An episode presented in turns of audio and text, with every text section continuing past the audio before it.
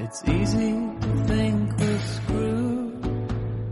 Reading the front page news. Hola, bienvenidos a este nuevo podcast de la psicóloga leonesa.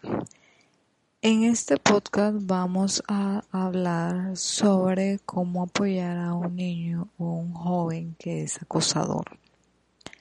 La manera más sencilla y útil de apoyar a un bully consiste en darle mucho amor, comprensión, cariño. ¿Cómo podemos hacerlo si se está portando mal?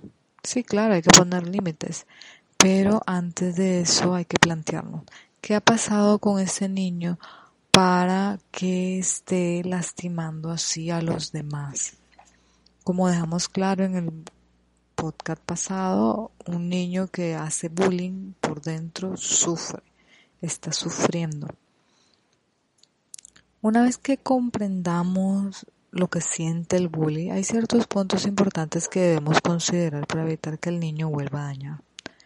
Algunos de ellos son decirle lo mucho que vale, lo importante que es para nosotros, crearle conciencia del daño que está causando, decirle lo mal que se sienten otras personas cuando son lastimadas, que el respeto se consigue de otras maneras, que no necesita jugar a ser malo, que él no es así.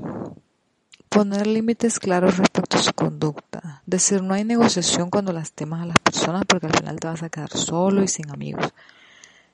Y yo no quiero que eso te pase a ti.